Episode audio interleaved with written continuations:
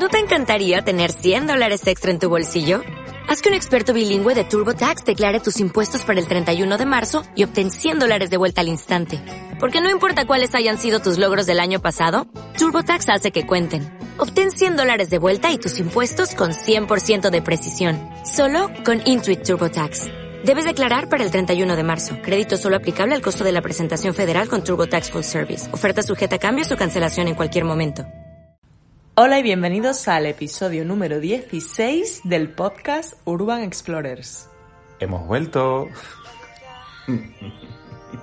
Unos cinco meses más tarde o cuatro meses más tarde hemos tenido un pequeño paréntesis igual que mucha gente. Igual que todo el planeta. Durante estos meses. Han sido muy, unos meses muy complicados, pero bueno, ya hemos reorientado nuestras mentes, nos hemos concentrado y hemos decidido retomar nuestro podcast que yo personalmente tenía muchas ganas. Tú más que yo, es cierto, pero yo tenía muchas ganas de... Bueno, no sé si yo más, pero bueno, aquí estamos una vez más. ¿Y de qué vamos a hablar? Pues mira, creo que, aunque parezca mentira, vamos a hablar de viajes. Y, Increíble, ¿eh? Claro, tal y como está el tema y con las circunstancias en las que estamos y demás, pues parece complejo. Pero aún así hemos tenido la oportunidad este verano de coger nuestro cada vez más viejo y más hecho polvo coche y plantarnos en, en Galicia. Un viaje que yo creo que teníamos muchas ganas de, de hacer porque, bueno, ya hicimos un episodio especial del podcast hablando de la provincia de Orense. Nos enamoramos mucho, totalmente, vamos, de aquella zona eh, el año pasado, con lo cual hemos decidido volver este verano y, y seguir ampliando horizontes gallegos.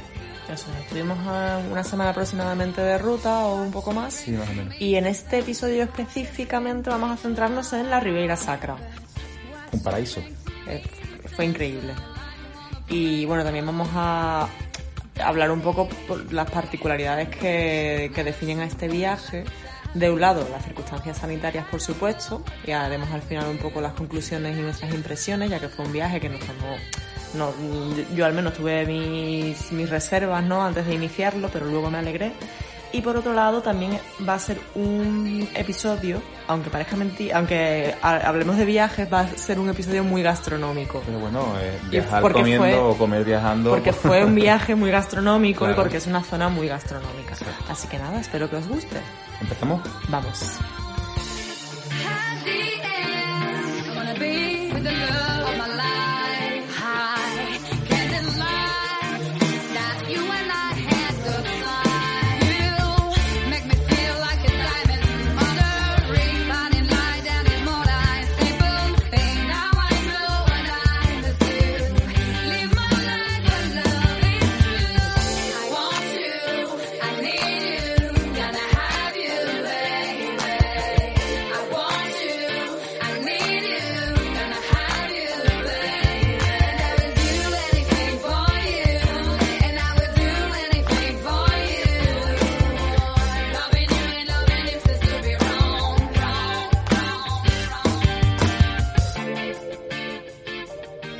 En verano con alerta sanitaria. ¿Nos vamos a la Ribeira Sacra? Vámonos.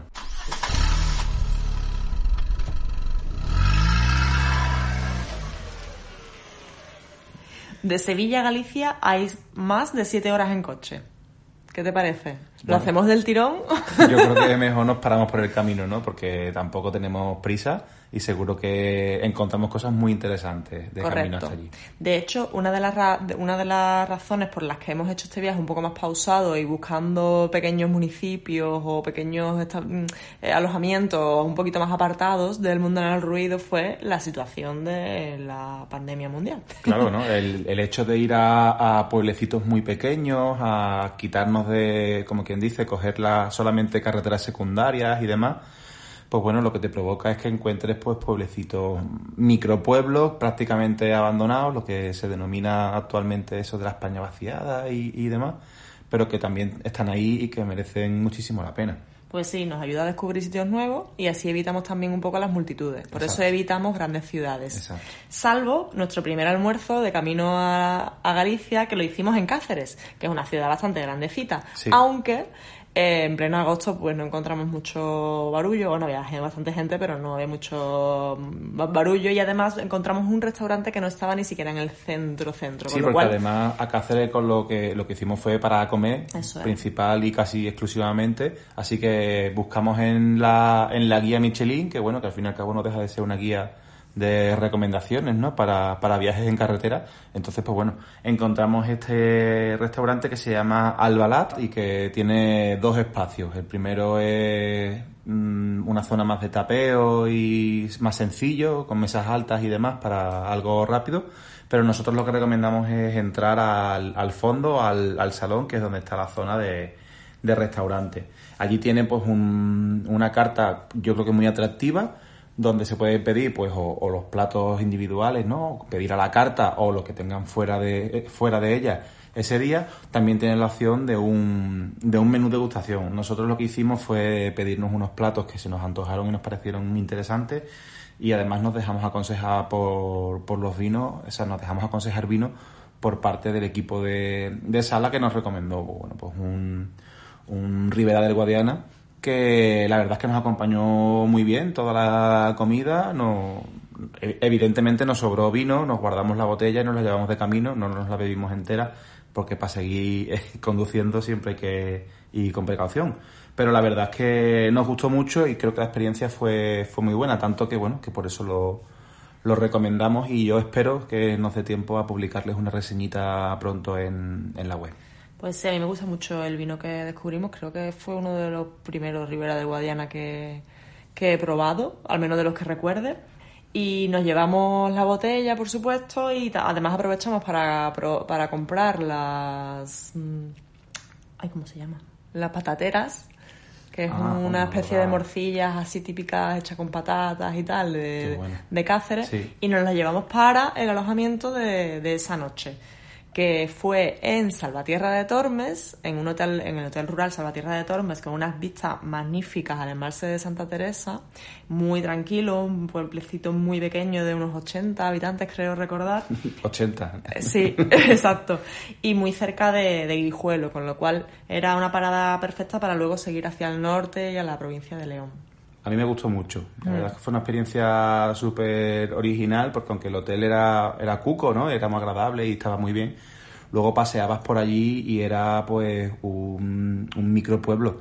Eran cuatro calles casi mal contadas, zonas derruidas, zonas muy abandonadas. Bueno, no hagas spoiler porque en el blog lo cuento todo. Vale, pues, en cualquier caso, aunque sea, no sé si a dormir, pero aunque sea para, para pasar por allí un ratito, quizá merezca la pena que la si os interesa pasar por allí un día, pasaros por el blog y... Y buscar Salvatierra de Tormes, que aparece Que aparece la reseñita y el hotel en el que nos alojamos, que la verdad es que era sencillito, pero muy agradable. Sí, muy bien, muy bien. Y, y allí pasamos la noche y cenamos en el balcón con vistas al embalse. Muy recomendado. Y hasta ahí llegó la botella de vino. Y hasta ahí llegó la botella de vino, efectivamente, aunque no la patatera que nos duró unos días más. un poco más, pero bueno. Porque es, mucha tela, es mucha tela, aunque estaba muy rica.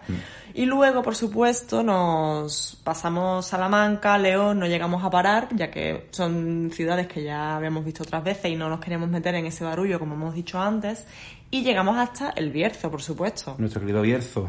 No podíamos llegar a Galicia sin pasar por el Bierzo y, y alojarnos porque era una de nuestras mm, asignaturas pendientes, pendientes alojarnos en la Moncloa de San Lázaro. Por supuesto, comer y cenar, pero alojarnos. Sí, principalmente ir a comer y a dormir allí, porque la experiencia fue súper buena. Eh, ya lo conocíamos de las veces anteriores que hemos estado por, por la zona pero el hecho de quedarte allí a dormir, pues como que era esa, ¿no? Lo que hemos dicho, una asignatura pendiente que por fin nos hemos quitado y hemos aprobado, ¿no? Para mí fue una experiencia estupenda el hecho de poder comer en tan buen restaurante de, de Cacabelo. Las carnes, los pimientos, el, pulpo, estupendo, todo, el, el vino. La atención por supuestísimo. Todo, la verdad es que todo fue una experiencia muy grata. Pues y luego el hecho de poder dormir, pues apenas unos escalones más arriba y tener tu habitación tan grande, tan. Sí, la habitación era espectacular. Tan pintoresca. Muy pintoresca, correcto. Y demás, yo creo que, bueno, merece la pena, por ejemplo, si para que esté por la, por la zona, mm. echarle, por ejemplo, una, noche, una nochecita yo creo que, que, le merece la pena, la verdad. Si hubiéramos tenido más tiempo, nos hubiera gustado pues adentrarnos un poco más por el Bierzo, aunque nada más que en esta ocasión paseamos un poco por Cacabelos una vez más y visitamos, mm, visitamos Molina Seca. Pero bueno, nos queríamos centrar un poco más en Galicia esta vez y, y al día siguiente nos marchamos para la Ribera Sacra. Eso sí, no fuimos por la carretera por, cruzando Valdeorras como recomiendan los mapas, sino que nos adentramos por el Bierzo Alto y entramos por Lugo, o Cebreiro concretamente, que se encuentra en la comarca de los Ancares y tiene unas vistas espectaculares del valle. Totalmente. No sabíamos que nos íbamos a encontrar eso, simplemente nos queríamos adentrar un poco más por la zona natural y ver más paisajes y cuando encontramos aquello la verdad es que quedamos maravillados. Sí. Eh, además, eh, Ocebreiro es una, un pequeño, una pequeña parroquia, como se define, que tiene arquitectura tradicional, predominando las famosas payozas. Y había bastantes em, peregrinos, peregrinos y, algún turista perdido, como quien dice, como, nosotros, estábamos por allí dando vueltas. Pero la verdad es que estaba, estaba muy guay. Es otra, otro municipio, digamos, minúsculo, con unas vistas espectaculares que, bueno, que si por casualidad a quien sea le coge de camino, también recomendamos que, se acerque y lo, y lo disfrute. Pues sí, nosotros como íbamos para la Ribera Sacra, llegamos a, a atravesamos Sarria, que es como el municipio más importante de esa zona, y luego hicimos una breve parada para descansar también, y en Puerto Marín, que tiene unas vistas increíbles del río Miño. Y ahí ya nos empezamos a adentrar en esta zona. Bueno, claro, ya una vez llegados al río Miño, ya podemos decir que prácticamente, si no seguro, estamos ya en la en el objetivo de nuestro viaje, que era la Ribera Sacra. Correcto, la Ribera Sacra es esta zona de Galicia que comprende las riberas de los ríos Cabe, Sil y Miño es la zona sur de la provincia de Lugo y la norte de Orense. Eso es. Vale, nosotros entramos por el río Miño, pero es verdad que la mayoría de nuestras escapadas, rutas gastronómicas y de todo tipo, las hicimos concretamente por la zona del río Sil, el cañón del Sil. Que merece mucho la pena también, tiene unas vistas por todos lados magníficas.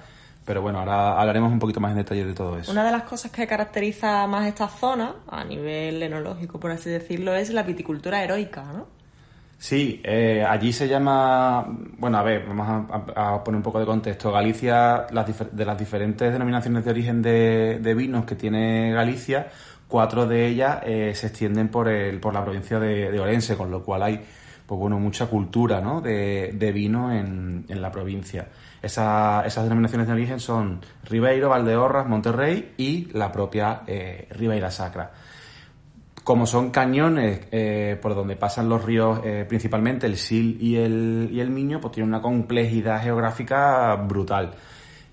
Es una de las cosas que se han venido a llamar pues la viticultura eh, heroica, ¿no? Porque los viñedos pues se extienden en micro parcelas muy pequeñitas repartidas pues por eso, por las laderas, ¿no? De estos, de estos cañones, en lo que allí se llaman pues bancales, ¿no? O, terrazas.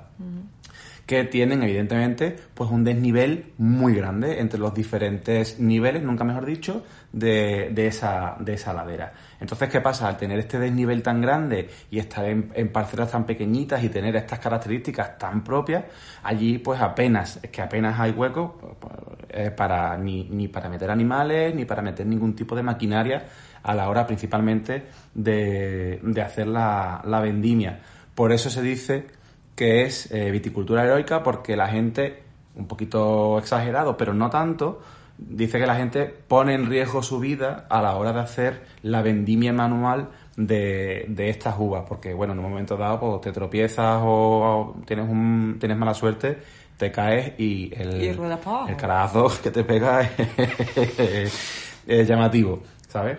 Pero bueno, eh, y ya por terminar un poquito, para que la gente tenga un poquito de, de contexto de, de, las uvas principales que se cultivan en estos territorios, en, estas dos, en estos dos cañones, pues bueno, comentar que pues, eh, desde hace más de 2000, años hay tradición vitivinícola en, en, la zona, ¿no? Fueron los romanos los que trajeron las vides a, Galicia y tienen algunas que son hiper famosas y ahora en los últimos tiempos se está trabajando mucho también en recuperar algunas que son autóctonas y que poquito a poco están consiguiendo pues sacar adelante y, y recuperarlas, ¿no?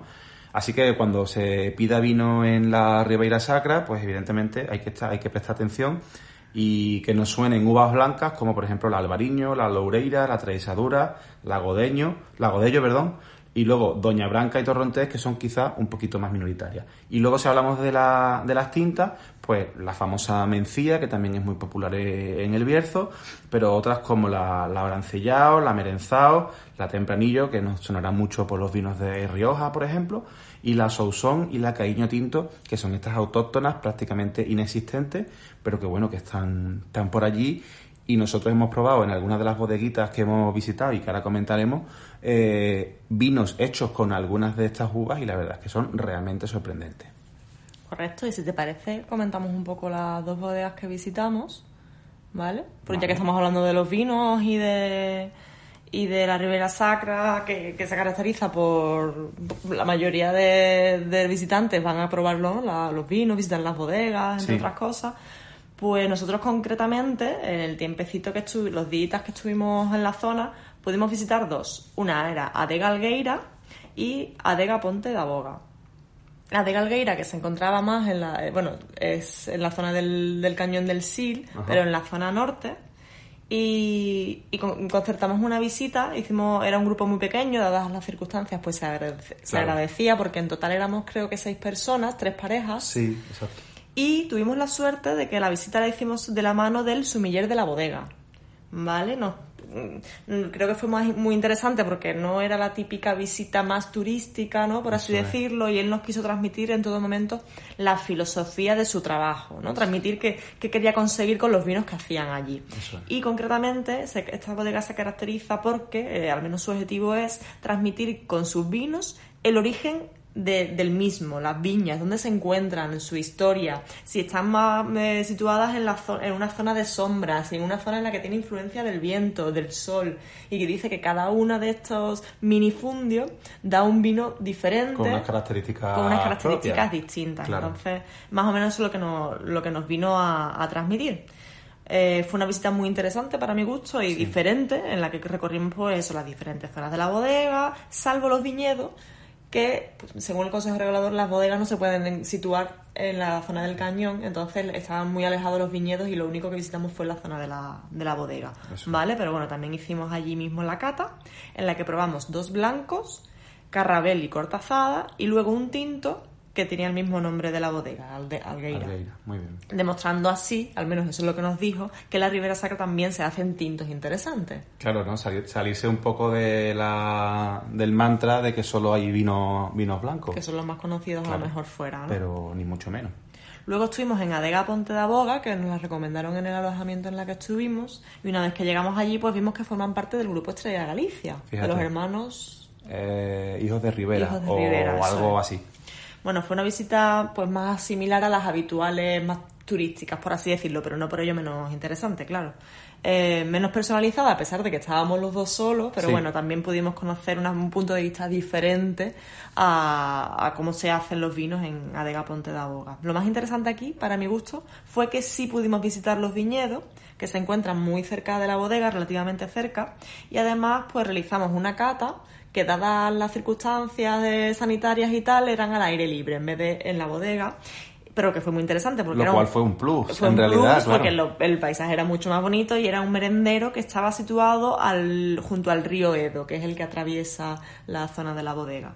Y eh, en esta cata pudimos probar un blanco godello un tinto mencía y finalmente un tinto mencía de 2017 bajo el nombre de Bancales Olvidados, haciendo un poco referencia a lo que tú has dicho de, de esos minifundios que se perdieron, tanto por la filosera como por la guerra, se perdieron muchos minifundios de familias que lo han ido dejando porque una de las características de la Ribera Sacra es que hay muchas familias que conservan esos pequeños terrenitos y se hacen sus mm. vinos a su rollo mm. y, poco más, ¿no? Y ahora poco a poco hay algunas bodegas que sí que están comprando terrenos, recuperando esos terrenos y de ahí el nombre de Bancales Olvidados, ¿no? Están recuperando tanto estas uvas autóctonas como esos como recuperando los propios bancales, las propias parcelas que han estado dejadas de la mano de Dios y ahora pues ellos las están sacando adelante. Y nos gustó tanto este vino que nos llevamos una botellita para casa. Ya lo, te- lo tenemos ahí. Por algo sería.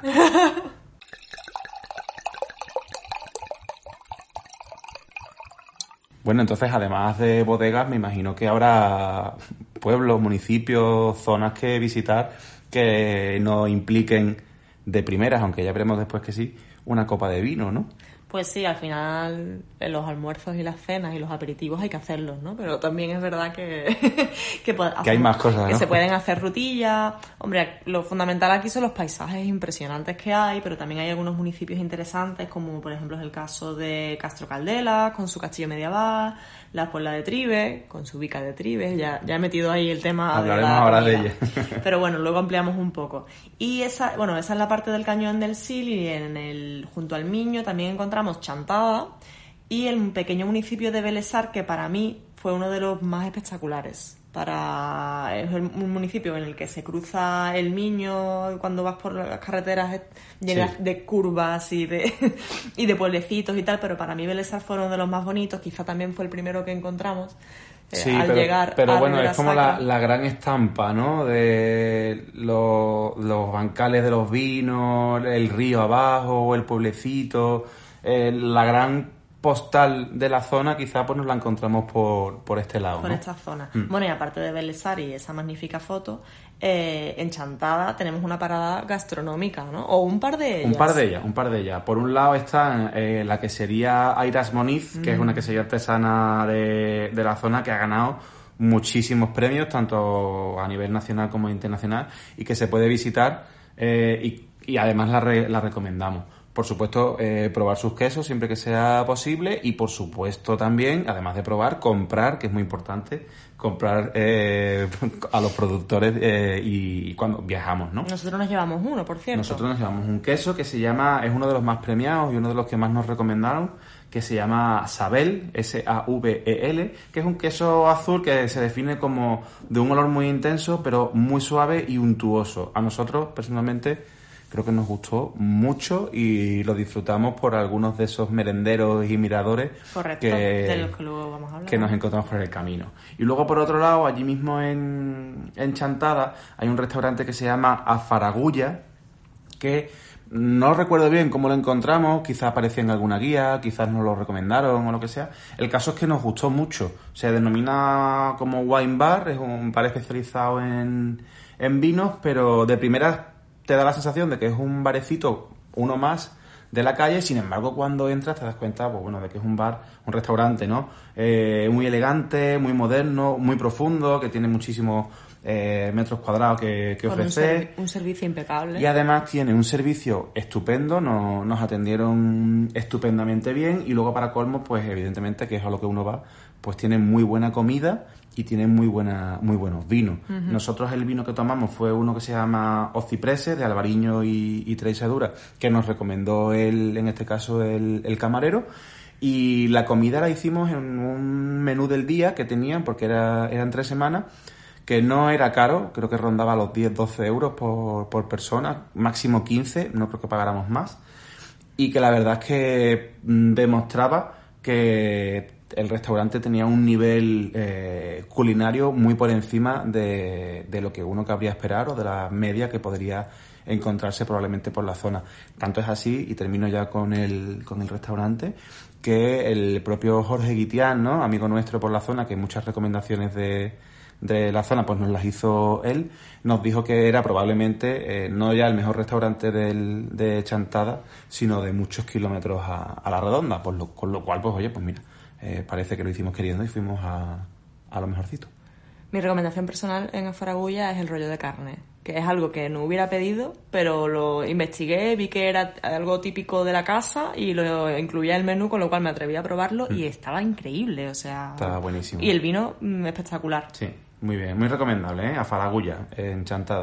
Correcto. Y bueno, y hablando también de los miradores, como decíamos antes, nosotros concretamente visitamos el mirador de Duque, que es muy bonito en el cañón de Osil, allí eh, muy cerca de la bodega Algueira, Sí. que visitamos previamente. Sí. Y, eh, y además tiene un merendero, se puede comer y tal. Y, y Que ahí fue donde nos comimos eh, la patatera que nos sobraba, el queso que nos Y los vinos sobraba que nos y los vinos que nos sobraban. Y allí comimos, la verdad es que muy a gusto, ¿eh? Y luego en la zona más occidental del cañón de Usil está el mirador de Cabezoas, que es un poco, a lo mejor, la carretera es un poco enrevesada, enrevesada para llegar, pero tiene unas vistas impresionantes porque pilla un recodo del Sil y, y es muy bonito. Eso sí, evita eh, las salidas de sol o puestas de sol o neblin, que incluyen neblinas y Sí. que hace que no vayas a ver nada cuando vayas al mirador. Pero bueno, es, Uno, es uno de los más famosos y merecen totalmente la pena Correcto, pero bueno, de todas maneras, es- la zona de los cañones están repletas de miradores, un poco más que te que empiezas a investigar en Google Maps encontrarás alguno.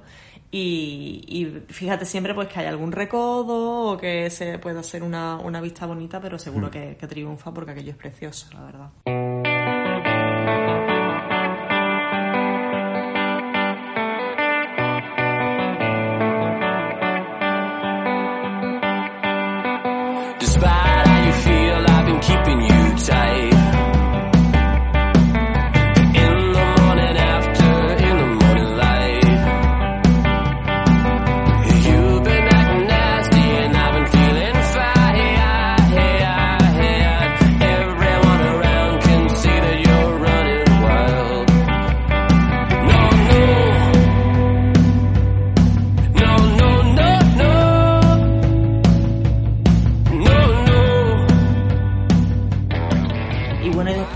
Esta paliza que nos hemos dado, ¿dónde descansamos? Eso digo yo que habrá que para un ratito, ¿no? Yo creo que no tenemos ningún tipo de duda. Eh, El alojamiento ultra recomendado que hay en la zona eh, lo tenemos allí, se llama el Pazo de Barbeirón. Correcto, de hecho lo hemos recomendado recientemente a Ana Suero que ha estado allí. Nuestra amiga Ana que está por la zona y, Y da fe de que le ha encantado, vamos, o sea que la verdad es que, vamos, tú sí lo conocías, yo fui por primera vez en este verano y, y- y realmente nos encantó. Es un auténtico pazo gallego recuperado por una familia, son dos chicas que, que regentan, muy jóvenes que regentan el sitio.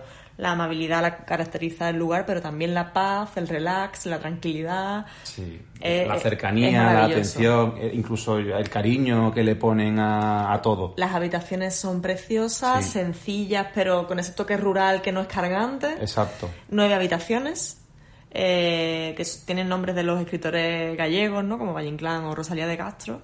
Y, y las vistas son espectaculares, todo naturaleza, todo sí. paz. Eh, además, in- en, la, en la zona de- del Pazo hay una ruta senderista para si quieres darte una vuelta por, la, por allí, mm, Correcto. buscando un poco más de naturaleza y desconexión. Pero también puede ser un punto de partida perfecto para investigar más por la zona de la Puebla de Tibes, del Cañón del Sil, etcétera. Y todo esto que hemos comentado. La verdad es que es más que recomendable. O- o- Os animamos a que lo busquéis en Google o donde sea, porque os va, os va a encantar. Correcto.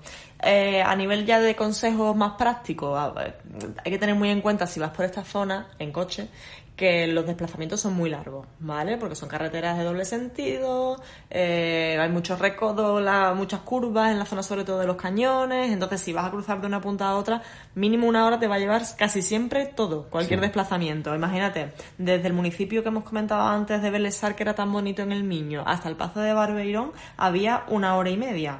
Y esto se traduce solo en 80 kilómetros. Lo que pasa que todo lleno de curvas y tal.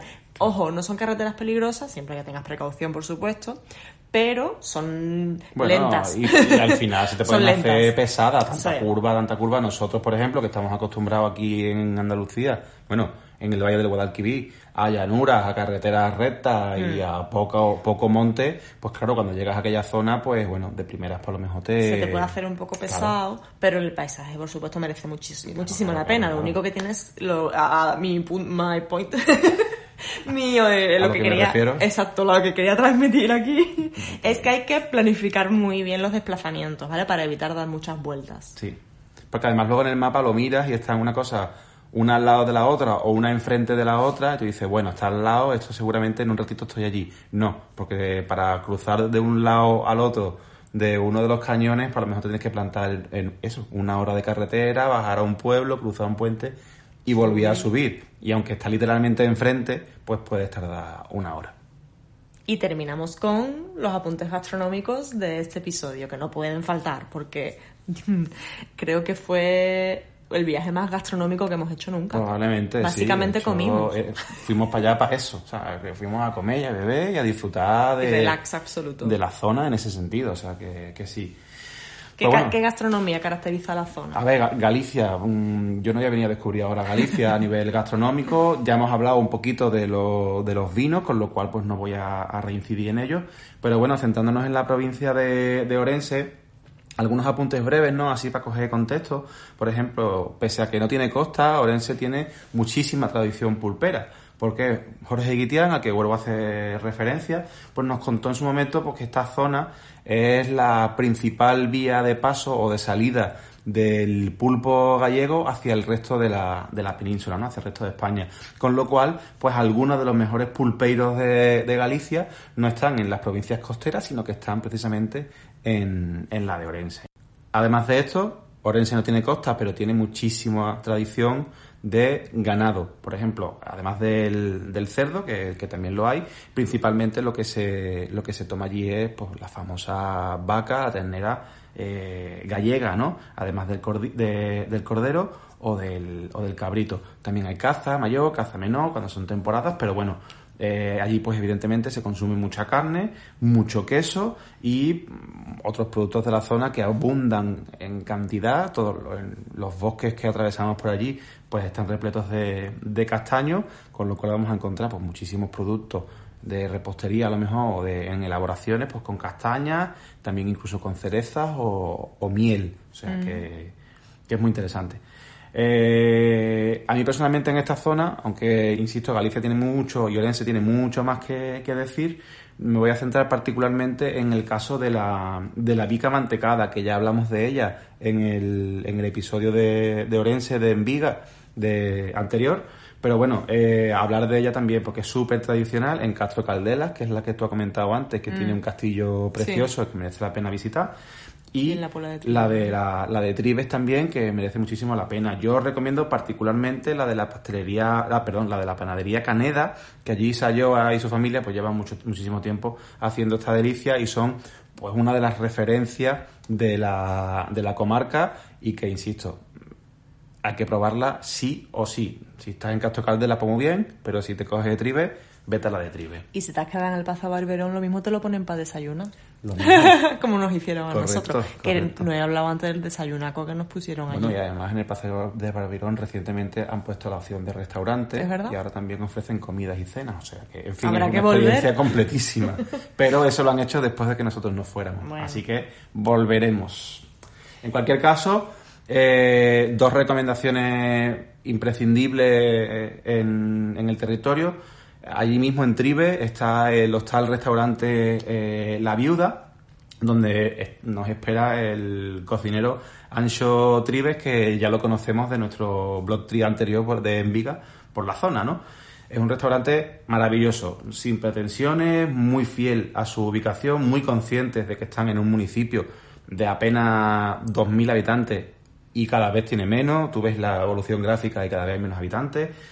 Eh, sin embargo, no por eso deja de ser imprescindible el hecho de venir a este restaurante, comer, cenar y disfrutar de la, en mi opinión, la enorme destreza que demuestra Ancho en, en la cocina, con productos de primera, una amabilidad enorme, muchísima cercanía, una, una simpatía estupenda. Y ahora que bueno pues que tenemos que vivir y comunicarnos con, con mascarillas puestas pues bueno pues esas miradas no de cariño y de cercanía que, que recibimos allí que dicen incluso más que, que algunas sonrisas no he puesto un poco poeta pero es que lo disfrutamos mucho. En nuestro caso cenamos allí mm, nos trataron con un cariño y con una amabilidad excelente. La comida, por supuestísimo, de verdad, y no porque mm, no por nada, sino porque es que mm, no estaba todo buenísimo, lo disfrutamos desde el primer plato hasta el último, que fueron unos pocos Fueron y, varios, ¿eh? y cenamos muy bien en Muy cantidad y en calidad. Y yo diría que se convierte en un imprescindible de, de este tipo de viaje y al que esté por la zona o nos esté escuchando porque va a ir, que se lo apunte o está en la viuda en Tribe, porque además está al lado de la panadería de Sayoa y familia, con lo cual, pues bueno, pues La ruta completa. la bica y el almuerzo o el almuerzo de la bica o lo que tú quieras, o sea que es perfecto. Genial. Y luego ya, pues me gustaría hablar también del restaurante de Miguel González, que es verdad que este no está en la zona, como hemos comentado hace un momento, hay que pegarse prácticamente una hora de carretera y llegar a Hora casi casi a casi a la propia Orense, está en los alrededores de Orense y eh, es un restaurante al que, bueno, pues principalmente desde donde estamos hablando hasta allí, pues hay que ir, pero merece la pena. El desvío eh, justifica totalmente la experiencia que vas a disfrutar en el, en el restaurante, ¿no? Mm, Miguel González es uno de los grandes cocineros de Galicia, el, prestigio que tiene habla por sí solo y la verdad es que mm, está justificado el hecho de que se hable tanto y también de este cocinero y de este restaurante, ¿no? Nosotros, bueno, pues está eso, a una aproximadamente una hora, una hora y media desde lo del, del de Barbeirón, como hemos dicho, carretera de curvas, bosques y tal, pero bueno, eh, es un restaurante gastronómico absolutamente recomendable. ¿Por qué? Porque nos vamos a encontrar que hay platos que están ejecutados de manera muy sorprendente, algunos son muy imaginativos, con una ejecución milimétrica de, de todo lo que nos vamos a, a- a comer y que no por eso, no por ser diferente o imaginativo o sorprendente, dejan de representar muy bien el entorno, la identidad de, de dónde está, de quiénes son y qué es lo que hacen, al mismo tiempo ofreciendo una de las mejores, insisto, experiencias gastronómicas de, de la provincia y, y de toda Galicia, que ya es decir, es decir, que estamos hablando de que si en, una, en uno de los grandes, una de las grandes mecas ga- gastronómicas de nuestro país, que es Galicia, estamos diciendo que este hombre tiene uno de los mejores restaurantes de este territorio, o sea, estamos hablando de que de una cosa muy seria y que, por supuestísimo, también eh, consideramos totalmente imprescindible y de que desde aquí, pues si nos escucha, pues que le mandamos un saludo a Miguel González porque lo disfrutamos muchísimo, pasamos una noche súper agradable y el camino en carretera, tanto para ir como para volver, no nos pesó en absoluto porque mm, fue una experiencia muy, muy, muy grata. No puedo estar más de acuerdo, Chema Marín. Yo que me alegro, Sara, que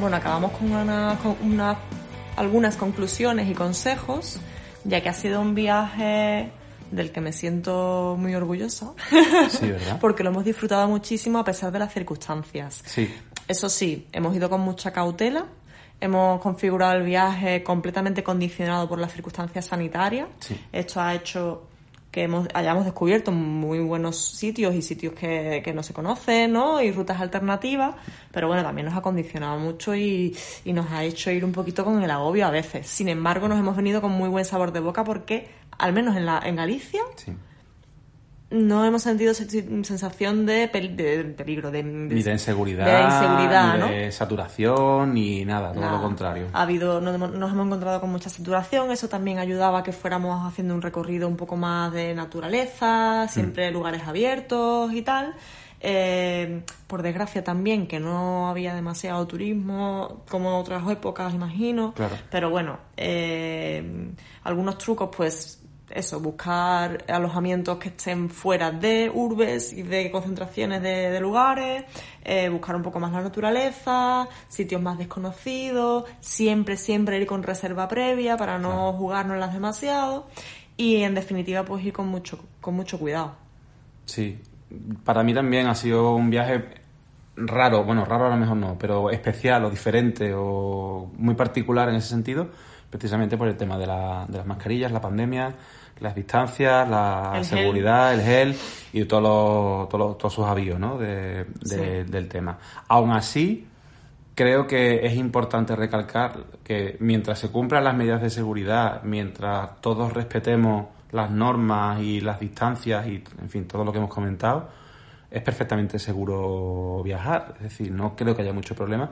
Y además de seguro, es importante y necesario, porque eh, tengamos más dinero, tengamos menos dinero, estemos en ERTE o estemos en Autónomo. lo que sea, o seamos un triste autónomo o lo que sea, lo poquito o lo mucho que tengamos es importante que mientras podamos gastarlo, que lo gastemos y que sea, a ser posible, pues en pequeños municipios, en Pequeños negocios. negocios locales de particulares, que intentemos, no digo descartarlo para siempre de la vida, pero en la medida de lo posible apostar por, eh, en el caso de un restaurante, pues un restaurante familiar en lugar de una gran franquicia. Que no pasa nada por comer en una gran, en una gran franquicia, pero que, por, que, que a ser posible que predomine, en que la predilección sea tirar a un negocio familiar y, y tradicional a- antes que a una gran empresa que seguramente pues no lo esté pasando tan mal como los, de, los del otro negocio. Bueno, mi conclusión es básicamente es eso, que en la, re- concretamente en la región de Ribera Sacra he sentido en todo momento seguridad, que todos le ponían, a todos le ponían muchísimo cariño y la, generosi- la generosidad desbordaba Sí, sí, sí. todo lo que hacían, pero ante todo, pues todo el mundo cumplía con las normas, salvo casos puntuales que te encuentras en todos lados. Y mi conclusión principal es que incluso he tenido menos contacto social allí que estando en casa, porque cuando estás en casa al final te relacionas Claro, al final con, queda, todas, las sale, con todas las medidas, pero te relacionas con más gente que a veces cuando estás de viaje. Claro. Entonces, que es verdad que con todas las precauciones, pero hay que intentar perder ese miedo y viajar con mucha responsabilidad y respeto. Ya está. Mm, No puedo estar más de acuerdo con todo lo que has dicho, Sara PPM. Y hasta aquí hemos llegado con el episodio número 16 del podcast Urban Explorers. Si has llegado hasta aquí, 16 capítulos, 16 episodios y no te has suscrito, mm, ya va tocando. Así que hazlo porque lo puedes hacer en las principales plataformas donde nos estés escuchando. Así que estamos ahí, suscríbete que te llega la, la notificación cuando espero que con cierta periodicidad a partir de ahora eh, volvamos a subir los nuevos episodios que están, que están por venir. Comparte y déjanos tus comentarios y sugerencias. Pero que sean más bien positivas, ¿vale? Para no desanimarnos, que hemos empezado después de tres meses. Se nos- si se nos ha notado oxidado, pues iremos desoxidándonos en los próximos episodios. Muchas gracias. Hasta la próxima. Chao. Adiós.